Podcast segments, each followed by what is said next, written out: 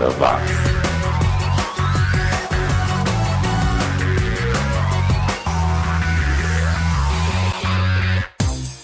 Subiu, tá na rede. Simbora para mais uma sessão nostálgica fuçando a produção musical dos anos 80. É o 80 watts comigo, Xi.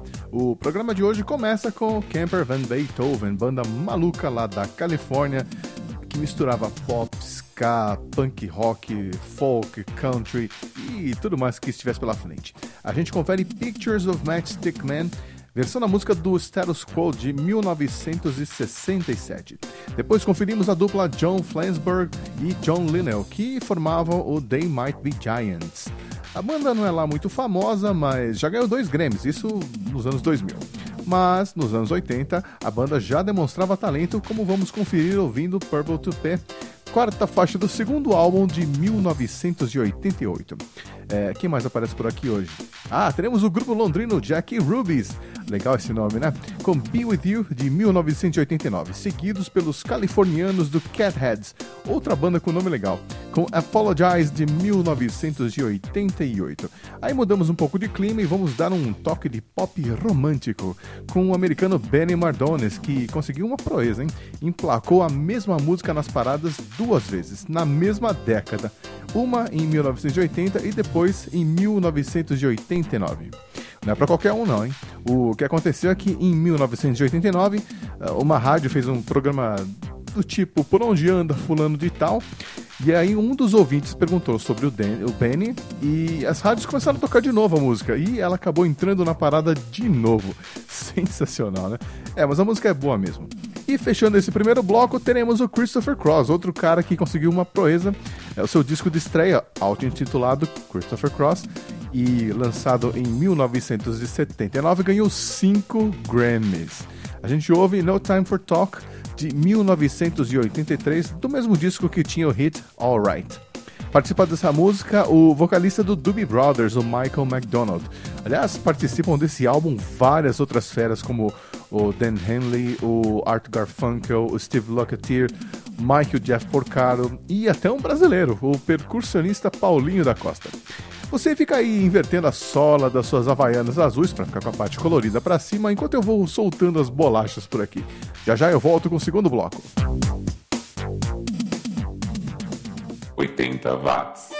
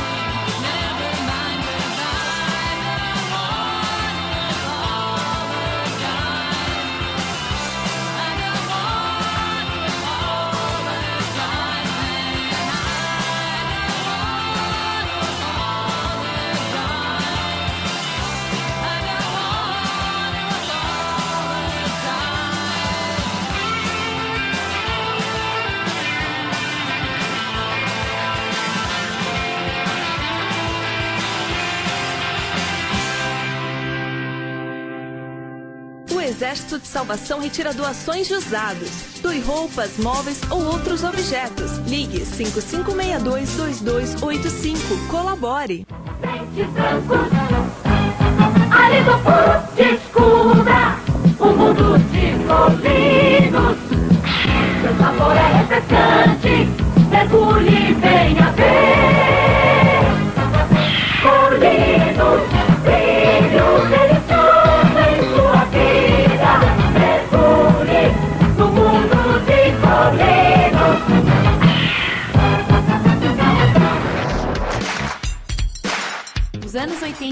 de volta. 80 watts.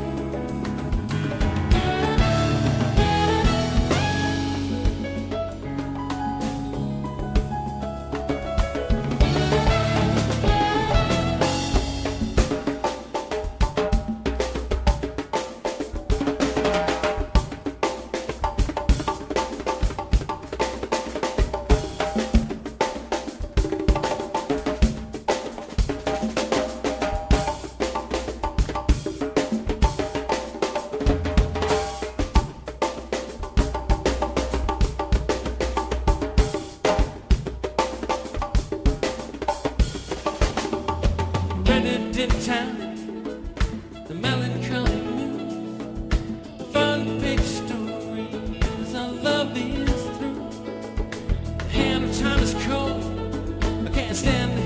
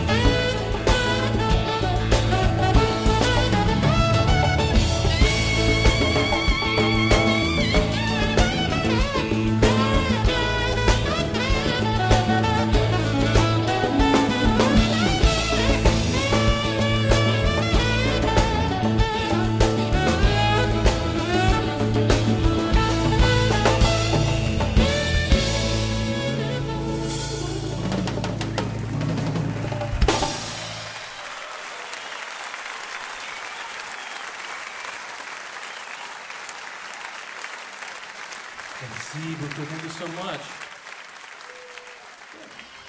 Você está ouvindo o programa 80 Watts.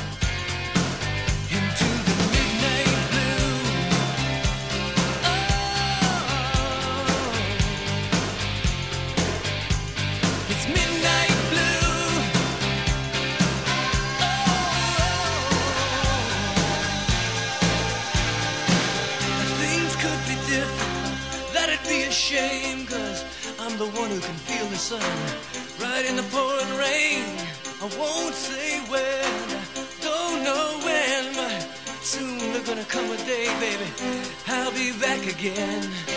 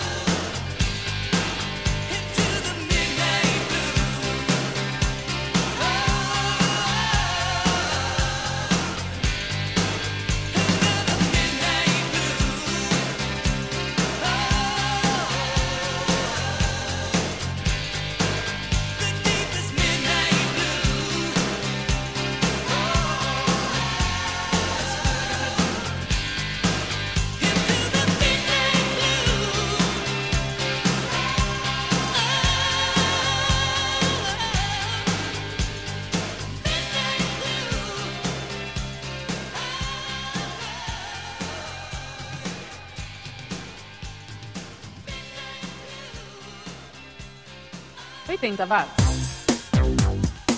Esse foi Midnight Blue, som do Lou Graham, vocalista do Foreigner, que em 1987 lançou um álbum solo de onde saiu essa música, enquanto a banda tentava resolver as brigas internas. Este é o 80 Watts, o seu podcast especializado na produção musical feita entre os anos de 1980 e 1989. Você acompanha o programa via iTunes, Podomatic e Mixcloud, ou pode optar por receber os links pelo Facebook e Twitter. O segundo bloco vai começar com o Bad English, banda que surgiu das cinzas do Journey. O, o guitarrista Neil Sean e o tecladista, o Jonathan Kane, se juntaram ao vocalista John Waite, que é, tocou com o Jonathan em outra banda, isso lá nos anos 70, né, o The Babies. E o Bad English acabou porque os integrantes perderam o interesse. E também porque o Neil Sean queria reativar o Journey no começo dos anos 90. Teremos também o John Parr e o seu hit de 1984, St. Elmo's Fire, que está na trilha sonora do filme O Primeiro Ano do Resto de Nossas Vidas. Seguimos com Don Henley, eterno baterista e vocalista dos Eagles, mas que também fez sucesso em carreira solo com Boys of Summer de 1985. Aliás, antes desse sucesso, ele dizia que, né, que ele conseguia ficar anônimo, dava para andar pelas ruas e tal, mas depois que esse vídeo, né, o videoclipe dessa música começou a passar na MTV, acabou o sossego dele. Na sequência, ficamos com Rod Stewart e sua versão de 1984 para a música do Free, All Right Now, de 1970. O Jeff Beck toca nesse disco, o Camouflage, mas não nessa faixa. É, e por falar em versão, o som nacional que fecha esta edição fica por conta do Erva Doce, banda que surgiu em 82 quando a dupla Marcelo Susekind e o Renato Ladeira conseguiu um contrato com a gravadora EMI mas com uma condição, em montar uma banda completa, já que a gravadora queria capitalizar em cima da onda rock do começo dos anos, dos anos 80. Entraram então Paul de Castro na guitarra, o Roberto Lee no baixo e o Pena na bateria. Essa música é uma versão de Poison Ivy de 1959 do conjunto The Coasters. A banda abriu o show do Kiss do Maracanã em 83, gravou quatro álbuns e encerrou as atividades. Aliás, por falar em encerramento, o programa fica por aqui. Na quarta que vem a gente se fala de novo. Um abraço. 80 watts.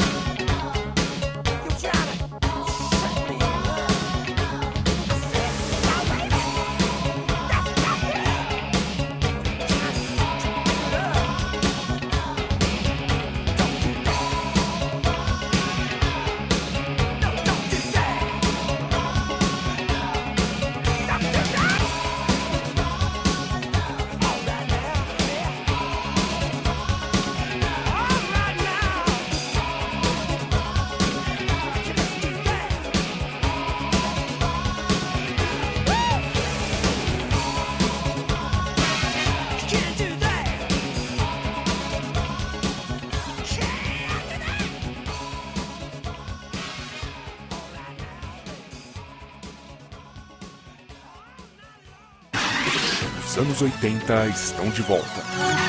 80 watts.